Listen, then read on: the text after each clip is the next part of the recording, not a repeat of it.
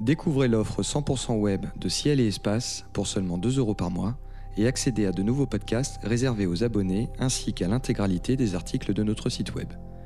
Choisissez l'offre d'abonnement qui vous convient sur ciel et espace.fr.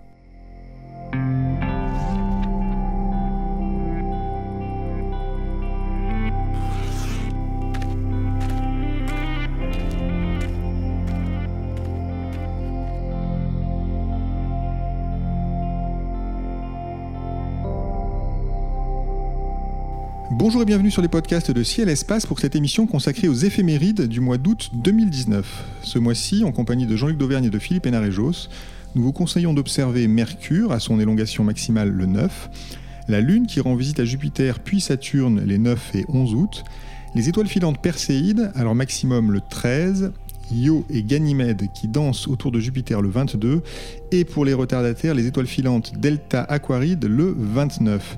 Nous détaillerons l'élongation maximale de Mercure, les étoiles filantes Perséide et Delta Aquaride, et le balai des satellites de Jupiter. Comme chaque mois, Philippe Hénarejos et Jean-Luc Dauvergne nous feront voyager au cœur des missions Apollo et nous promènerons dans la constellation du mois.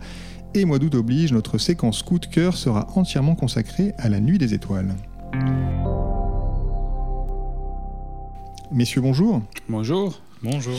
Alors Philippe, nous commençons cette émission comme chaque mois avec une anecdote liée aux missions Apollo, dont nous venons, de fêter euh, euh, l'anniversaire du premier pas sur la Lune. Ce mois-ci, vous nous parlez, je crois, d'un moment important et compliqué euh, dans la vie de l'équipage d'Apollo 11. Oui, on l'a peut-être un peu oublié, cet équipage d'Apollo 11, mais depuis le 21 juillet 1969, à l'époque, tout le monde fête le premier pas de l'homme sur la Lune, mais, mais, mais, les principaux héros de cette aventure, Neil Armstrong, Buzz Aldrin et Michael Collins, sont eux à l'écart du monde.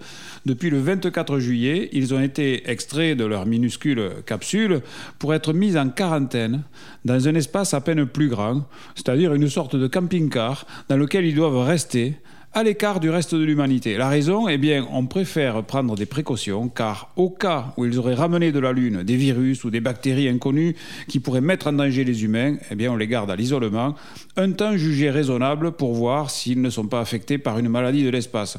Vous savez, ce thème est en vogue dans la science-fiction à l'époque. C'est cette même année 1969 qu'est publié le roman La variété Andromède de Michael Crichton que vous connaissez tous mieux comme étant l'auteur de Jurassic Park.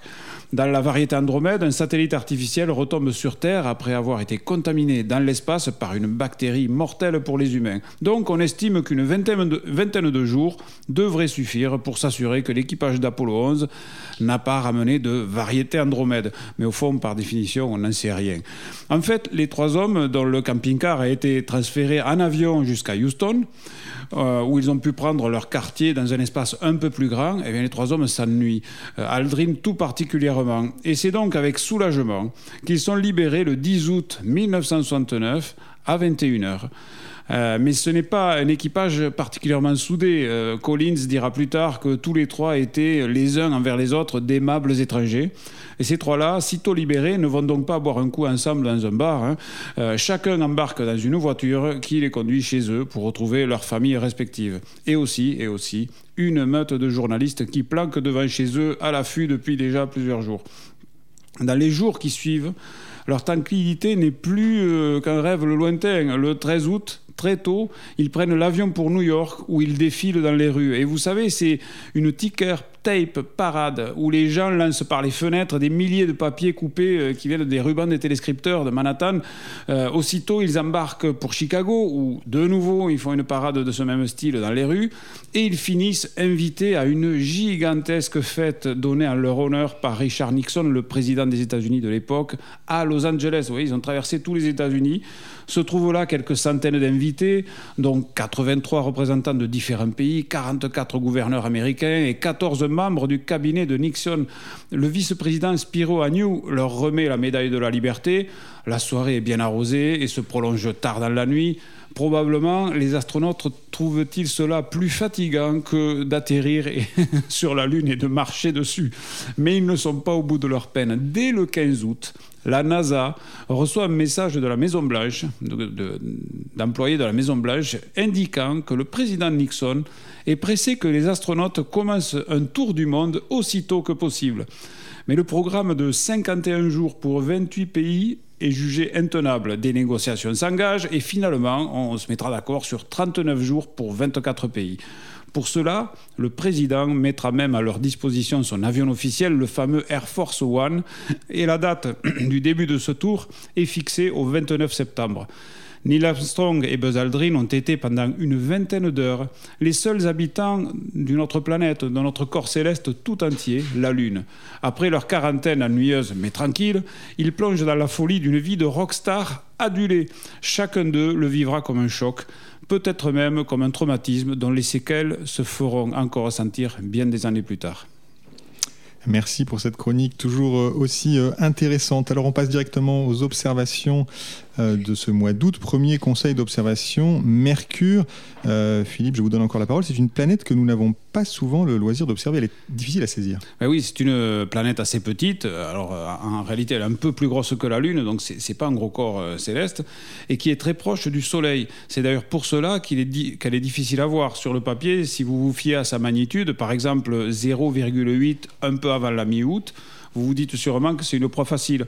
En fait, elle reste toujours dans le crépuscule, en l'occurrence celui du matin, donc c'est au, au, petit matin qu'il faut l'observer, euh, avant le lever du soleil, et sa brillance, forcément, s'efface dans un fond de ciel qui est encore très clair. Mais ce n'est pas tout, elle reste assez basse sur l'horizon, 5 degrés à Paris, et un peu plus, mettons jusqu'à peut-être 10 degrés dans le sud de la France. Et le moindre relief, arbre ou immeuble, va vous la cacher. Donc, euh, tout de même, sur un horizon dégagé, cherchez-la à l'est, juste en dessous de Castor et Pollux, euh, qui sont deux étoiles de, la constellation des Gémeaux euh, et qu'on peut repérer quand il fait encore un peu nuit. Donc euh, Mercure ne sera pas levé, mais Castor et Pollux seront là. Donc on peut imaginer, on prolonge la droite entre Castor et Pollux vers le bas. Et à un moment donné, on va tomber sur Mercure. S'il fait un peu clair, aidez-vous de jumelles, c'est plus facile. Et c'est plutôt entre le 7 et le 21 août. On peut regarder avant et après, mais ça va être plus difficile. Si vous voulez l'observer au télescope, visez-la pendant qu'il fait encore sombre. Et si la turbulence reste faible, ce qui n'est pas gagné du tout à cette euh, bassesse sur l'horizon, vous pourrez éventuellement voir sa phase qui est alors un gros croissant. Mais pour cela, il faut grossir au moins 100 fois. Alors vous ne verrez pas de détails sur la partie éclairée. Euh, j'ai déjà essayé plusieurs fois, j'ai jamais rien vu sur Mercure. Vous pouvez, une fois que vous l'avez dans le champ aussi, euh, la suivre alors que le jour se lève et même après le lever du soleil pour voir sa phase peut-être avec un peu moins de turbulence. Dans le matin, le ciel est un peu moins turbulent. Alors sera moins contrasté, évidemment, mais ce sera peut-être plus facile à, regarder. Encore faut-il que le ciel ne diffuse pas trop, sinon euh, elle va se perdre dans le fond du ciel qui sera très blanc. Bref, Mercure, c'est toujours compliqué, ça se mérite. Très bien, et puis essayez de voir Mercure, et quand vous regarderez Mercure à l'oculaire, pensez quand même qu'elle a eu un rôle énorme, notamment dans l'avènement de la relativité générale, puisque euh, son, orbite a été l'un des problèmes sur lesquels ont buté les astronomes pendant des siècles avant que Einstein résolve ça euh, au début du XXe siècle. On en vient au spectacle que tout le monde attend l'été, les étoiles filantes. Alors cette année, le maximum des Perséides aura lieu le 13 juillet. Euh, mais pour en profiter, il faudra se lever avant le soleil, mais après le coucher de la Lune. C'est bien ça, Jean-Luc? Exactement, on est dans une période de lune gibbeuse, donc ça veut dire que le ciel est quand même assez lumineux une bonne partie de la nuit.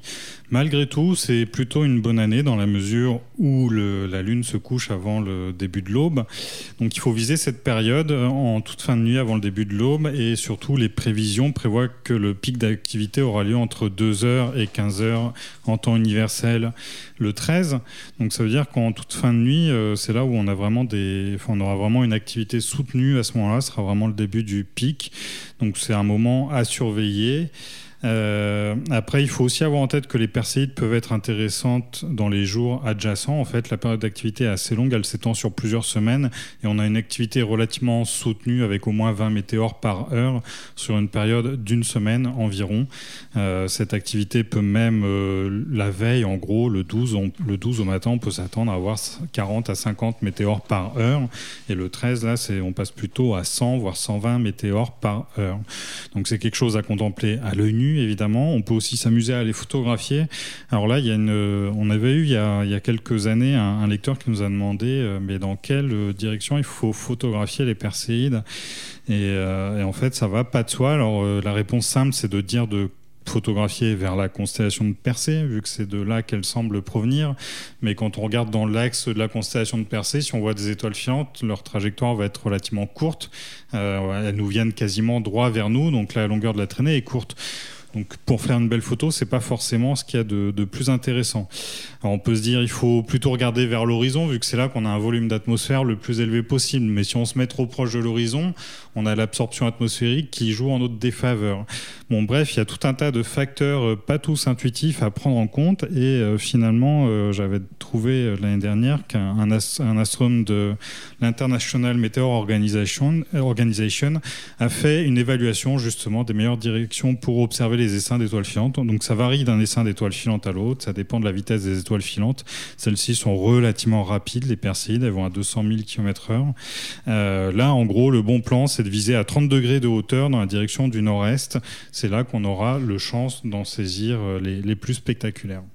Et si on n'a pas eu le, courage de se lever cette nuit-là, ni d'observer dans les journées euh, adjacentes, on a un deuxième euh, essaim d'étoiles filantes euh, au mois d'août pour les retardataires, les Delta Aquarides, c'est à la fin du mois. Euh, on, attend moins d'étoiles filantes à l'heure, si j'ai bien compris, mais par contre les conditions seront plus favorables. Oui, voilà, il n'y aura plus la Lune. Après, c'est un essaim d'intensité moindre, mais dans l'été, on a des essaims d'étoiles filantes un peu visibles tout le temps. Donc là, celle-ci semble venir de la constellation, de la constellation du Verseau. Donc c'est quelque chose aussi à observer plutôt en fin de nuit. Et euh, ce genre d'essaim d'étoiles filantes, on a typiquement euh, 5 météores par heure, mais euh, dans, dans tout l'été, en fait, il y a vraiment plusieurs essaims d'étoiles filantes actives, donc euh, cumulés les uns aux autres, en fait, on a une activité euh, possible à, à, tout moment de l'été. On peut peut-être expliquer que ce sont des essaims, des essaims différents, qui ont des origines différentes. En, en deux mots, d'où viennent ces étoiles filantes qu'on voit en août? Donc ça, ça vient, c'est simplement des poussières laissées par différentes comètes. Euh, par exemple, pour les Perséides, c'est la comète Swift-Tuttle. Donc c'est des comètes en général euh, à relativement courte période, euh, des, comètes de la famille de Jupiter qui repassent tous les 5 ans, tous les 10 ans. Donc à chaque fois, elles réalimentent ces nuages de poussière et tout simplement la, la Terre passe dans le sillage de ces poussières. Donc si on a eu un passage de la comète récent, exactement au bon endroit, c'est là où on va avoir éventuellement des pluies d'étoiles filantes, comme ça arrive avec les léonides tous les 33 ans, par exemple. Sinon, on a simplement une activité, entre guillemets, euh, ordinaire, comme avec euh, les perséides ou les delta aquarides. Mais bon, les perséides, c'est déjà une activité très soutenue avec plus de 100 étoiles filantes par heure. Il n'y a que trois essaims d'étoiles filantes dans l'année qui sont capables de produire ça de façon régulière. Alors passons à l'événement du, du, 22 août. Nous avons rendez-vous euh, sur Jupiter euh, pour voir passer l'ombre de Ganymède, tandis que Io sort de l'ombre de la géante. C'est un événement que vous détaillez, euh, Jean-Luc, dans les pages du magazine. vers quelle heure faut-il pointer son télescope pour profiter donc du, du spectacle de Io et de Ganymède autour de Jupiter? Alors c'est un peu avant 23h en heure locale euh, Io sort de l'ombre de Jupiter à 22h52 en temps universel, à 20h52 en temps universel, donc 22h52 en heure locale. Euh, l'ombre de, de, Ganymède est en même temps sur euh, Jupiter. On peut voir Ganymède de l'autre côté de la planète, sur la, sur la droite de Jupiter, alors que Io sort de l'ombre de l'autre côté. Et c'est intéressant de voir ça. En fait, on est là pour le coup, on n'est plus à l'opposition. Jupiter est plus dans la direction opposée au Soleil. Et en fait, finalement, voir Ganymède et son ombre, qui sont assez éloignés l'un de l'autre, et aussi voir Io qui sort de l'ombre de Jupiter, bah, ça nous indique justement que Jupiter est loin de cette, de cette opposition déjà maintenant. Euh, il y a vraiment, il y a quasiment euh, pas tout à fait un diamètre de Jupiter, mais presque entre, entre la planète et l'endroit où Io sort de l'ombre. Et Ganymède, qui est un satellite plutôt lointain de Jupiter, euh, là, il y a quasiment deux fois la taille de Jupiter entre son ombre et le satellite. Donc on a vraiment, euh, ça donne un peu une, impression de relief euh, finalement. On voit, on voit Jupiter comme ça, un peu de biais par rapport à l'éclairage du Soleil. Donc c'est vraiment une observation intéressante à faire. L'ombre de Ganymède, elle est assez grosse, c'est un gros satellite, donc c'est quelque chose qu'on peut voir même avec un petit instrument dans une lunette de 100 mm. On voit ça sans aucun problème. Et puis l'émergence de Io, de l'ombre, ça c'est très amusant à observer en fait. On voit un point qui sort de l'obscurité, euh, c'est très étonnant. Donc euh, ça vaut le coup de regarder bien à la bonne heure et d'être attentif. Euh, on, devrait avoir la grande tache rouge aussi, visible au même moment, donc c'est une observation vraiment intéressante à faire. Est-ce que c'est quelque chose, parce que c'est quand même un phénomène qui se passe dans un temps relativement court, est-ce que c'est quelque chose qu'on peut photographier et faire une espèce de séquence vidéo de ce, de ce genre d'événement? Oui, clairement. Alors, euh, la, sortie de l'ombre de Yo, ça dure seulement quelques minutes, donc ça va très vite. De plus en plus, les astronomes amateurs accumulent des images sur des temps longs de plusieurs minutes. Alors, pendant ce temps-là, Jupiter tourne, mais aujourd'hui, des logiciels permettent de compenser cette rotation pour accumuler un maximum d'informations. Donc là, si on fait des, animations comme ça, il va falloir se contenter d'acquisition unitaire sur un temps de pause assez court, en fait, euh, un temps d'intégration assez court de typiquement 30 secondes, une minute maximum, mais pas plus. la sortie de l'ombre, ça va vraiment très très vite. Très bien, c'est l'heure de notre promenade mensuelle parmi les plus beaux objets euh, d'une constellation choisie. Euh, Jean-Luc, c'est encore vous qui avez la parole ce mois-ci. Quelle constellation voulez-vous nous faire découvrir Alors le mois précédent, nous étions sur des petites constellations, mais on va rester sur une petite constellation avec l'écu de Sobieski. Alors c'est marrant parce que les constellations dans le ciel sont quand même essentiellement rattachées à la mythologie. Celle-ci, c'est pas du tout le cas. C'est Johannes Evelius qui l'a nommée en 1690. Et, cette constellation rend hommage tout simplement à Jean III Sobieski, qui était le roi de Pologne et qui a défendu la Pologne contre l'invasion ottomane. Donc ça lui a valu le droit d'être immortalisé dans le ciel. Et d'y rester, parce que c'est rare que des personnages comme ça, politiques ou militaires, euh, restent si longtemps. Ça doit être quasiment un cas unique en fait, il me semble, dans, le, dans toutes les constellations. Je crois que l'UAI euh, appelle aujourd'hui cette constellation simplement l'écu. Oui, Exactement. On le, retrouve sur cette carte, sur certaines cartes encore appelées euh, écu de Sobieski, mais officiellement c'est simplement l'écu. Donc euh, il y, a eu, un, petit, une petite révolution euh, sur la constellation. on a coupé la tête. Une désobieskisation. Bon, en tout cas, euh, donc je disais, c'est une petite constellation. On a 88 constellations dans le ciel. Par sa taille, elle se classe à la 84e position. Donc c'est vraiment la, queue de peloton. Néanmoins, on est en pleine voie lactée. Donc euh, c'est un peu comme les constellations qu'on a vues le mois dernier. Il y a des choses à voir. Le, il y a notamment un joyau du ciel qui est euh, M11. Alors c'est marrant, le mois dernier, on parlait de M71 qui est un amas globulaire qui ressemble à un amas ouvert. Bah, ici, c'est tout simplement l'inverse. C'est un amas ouvert, mais tellement riche qu'il ressemble vraiment à un amas globulaire. À l'intérieur, on compte 2900 euh, étoiles. Et euh, on, on, en a 500 qui sont plus brillants que la magnitude 14. Ça veut dire que si on prend un télescope de 300 mm, ces 500 étoiles, on les voit. Donc ça donne une idée du fourmillement que va pouvoir percevoir un observateur avec un, un bon ciel. En plus, on peut signaler en passant que quand on observe un objet de ce type, une étoile, ça reste un point, quel que soit le grossissement. Donc en fait, sur un amas d'étoiles, on peut se permettre de grossir un peu plus qu'on ne le ferait sur une galaxie ou une nébuleuse. Et en fait, le fait de grossir, ça permet de noircir le fond de ciel. Donc c'est comme si on, comme si on mettait un filtre contre la pollution lumineuse en quelque sorte. Donc sur un objet comme M11, il faut ne pas hésiter à grossir un peu. C'est vraiment, euh, vraiment euh, très payant. Euh, on peut rappeler son éclat aussi, il est de magnitude 6,3, donc c'est quand même euh, relativement brillant, il est quasiment visible à l'œil nu, il s'en faut très peu pour qu'il soit visible à l'œil nu. Et malgré tout, il est assez compact, c'est 14 minutes d'arc, donc c'est euh, deux fois moins que la taille apparente de la Lune. Donc là, sans aucune hésitation, on peut se permettre de grossir 150 fois, 200 fois, pourquoi pas. Ça, ça mérite vraiment. après, si on a un ciel noir, on peut être plus modéré sur le grossissement. Et alors, euh, cet amas, il a la particularité d'avoir un petit surnom, c'est l'amas du canard sauvage, tout simplement parce qu'à l'intérieur, on trouve euh, six étoiles assez brillantes qui forment un V parfait, comme si on voyait un petit peu un vol de canard euh, en migration. Donc vraiment un très bel objet à voir. Et puis, bah, une fois que j'ai dit ça, on a quasiment fini de faire le tour de cette constellation, mais on pourra faire un, petit arrêt quand même à côté d'un autre objet de Messier qui figure dans cette constellation. C'est un autre amas ouvert qui s'appelle M26. Il est un peu moins riche, mais malgré tout, dans un, télescope de 200 mm, selon les conditions de ciel, on va avoir entre 30 étoiles et 100 étoiles si le ciel est vraiment noir.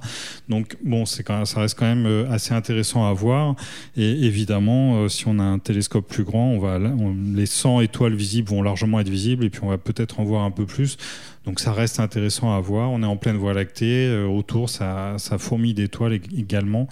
Ces deux objets qui sont très proches l'un de l'autre. Donc si on va voir M11, il serait dommage de ne pas faire une petite escale avant ou après par M26.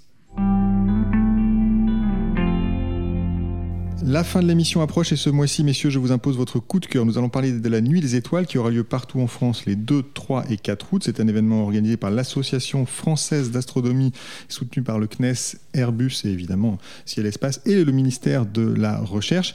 Euh, Philippe, cette année, quel est le thème retenu pour ces nuits? Alors, le thème retenu cette année euh, se nomme De la pierre à l'étoile. Alors, derrière ce titre aux accents poétiques se cache tout simplement toute la science des échantillons arrachés à d'autres corps célestes et qui ont abouti d'une manière ou d'une autre sur Terre, où on a pu les étudier en détail. Évidemment, quand on pense à des échantillons extraterrestres, on voit tout de suite les roches lunaires ramenées par les astronautes des missions Apollo. Allez, je résiste pas au passage à l'envie de vous raconter une petite anecdote. Le 25 juillet 69, quand les scientifiques du laboratoire spécialement créé à Houston pour les roches lunaires déballent les premiers échantillons ramenés par les astronautes d'Apollo 11, l'un d'eux s'écrie Nom de Dieu, ça ressemble à un tas de patates brûlées.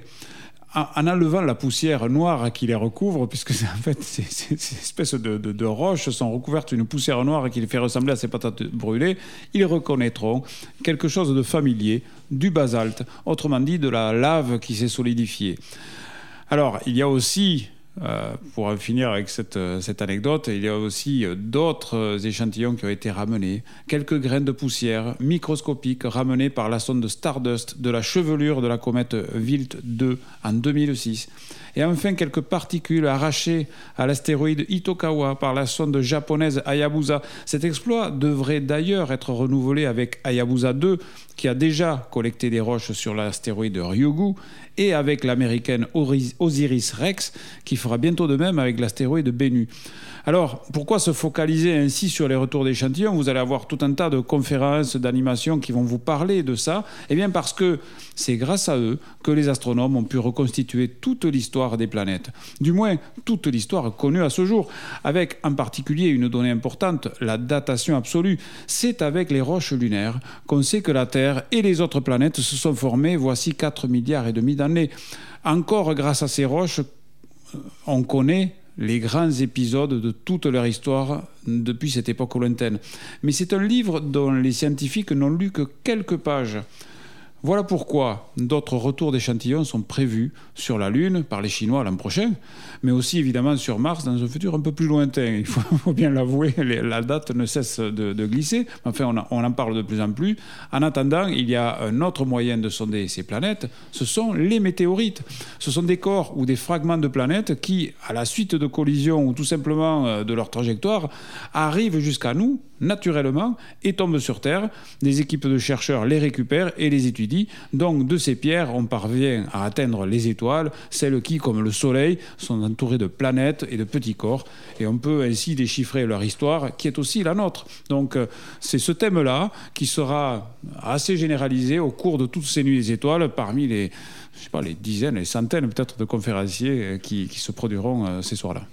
Et on peut parler d'ailleurs d'étoiles filantes, puisque comme le rappelait euh, Jean-Luc tout à l'heure, les étoiles filantes, ce sont des petits bouts de comètes qui tombent sur Terre, et en fait, ça fait partie aussi de ce fameux thème euh, de la pierre à l'étoile. Jean-Luc, les, nuits des étoiles, pour ceux qui ne connaissent pas comment ça se passe en pratique, euh, moi j'ai envie de découvrir le ciel à cette occasion. Comment je, comment je fais? La première chose à faire, c'est d'aller sur le site de l'Association française d'astronomie pour aller voir quel est le lieu ouvert le plus proche. Donc le principe, c'est d'ouvrir en général des clubs d'astronomie, mais il peut y avoir des, des manifestations hors club d'astronomie. Euh, donc c'est des lieux qui ouvrent leurs portes et tout simplement des amateurs qui permettent aux gens de venir observer gratuitement dans leur télescope ou les télescopes de leur club. Donc il y a des, des clubs, euh, des structures un peu partout en France. On, a des centaines de sites en France. Donc il y a forcément un lieu adapté près de chez vous. Après, si vous avez envie de prolonger euh, ces nuits des étoiles, ou alors si vous n'avez pas eu la chance d'y participer, ou si par malchance il fait moche à ces dates-là, je signale un autre événement qui, est le Space Bus. C'est euh, une, manifestation qui a déjà eu lieu l'année dernière pour la première fois. En fait, c'est un, un, truc organisé par des étudiants, enfin par des jeunes chercheurs et des étudiants. Et en fait, c'est une, caravane qui sillonne. alors cette année, c'est le pourtour atlantique L'année dernière, c'était la Côte d'Azur. Et donc, ils vont sillonner d'Angoulême à Sarzeau, euh, plus au nord. Et donc, euh, bah, il y a tout un tas d'animations organisées autour de Spacebus. Il y a escape game, il y a des instruments pour observer le ciel, etc. Donc ça vaut le coup aussi d'aller sur le site du Spacebus et regarder où ils sont, à quelle date et pourquoi pas aller observer avec eux. Et moi j'en profite pour, une fois n'est pas coutume, je vais donner aussi mes coups de cœur. Il y a évidemment l'opération Paris sous les étoiles qui est organisée par la FA avec la ville de Paris qui continue hein, pendant tout l'été jusqu'au 31 août dans de nombreux parcs parisiens. Encore rendez-vous une fois de plus sur www.afastronomie.fr pour avoir les détails. Et je citerai aussi le Festival de Florence du 9 août, puisque le 4, à 21h précise, pour ceux qui seront dans le Gers euh, à ce moment-là, sera remis le prix Ciel et Espace du livre d'astronomie. Euh, cette année, je le rappelle, à Jean-Philippe Usan pour son livre Big Bang. Et c'est vous, euh, Philippe, cette année qui remettrez ce prix, puisque vous ferez aussi une conférence consacrée à Apollo. Sur l'émission Apollo, absolument. Donc je fais un voyage pour, pour les, deux, les deux choses. Très bien, merci beaucoup Jean-Luc et Philippe pour vos conseils et votre participation à cette émission. Les éphémérides radio de Ciel Espace sont terminés pour ce mois-ci. Cette émission a été réalisée comme chaque mois par Nicolas Franco et présentée par David Fossé. Nous vous souhaitons de bonnes observations, de bonnes vacances si vous en prenez et nous vous donnons rendez-vous en septembre.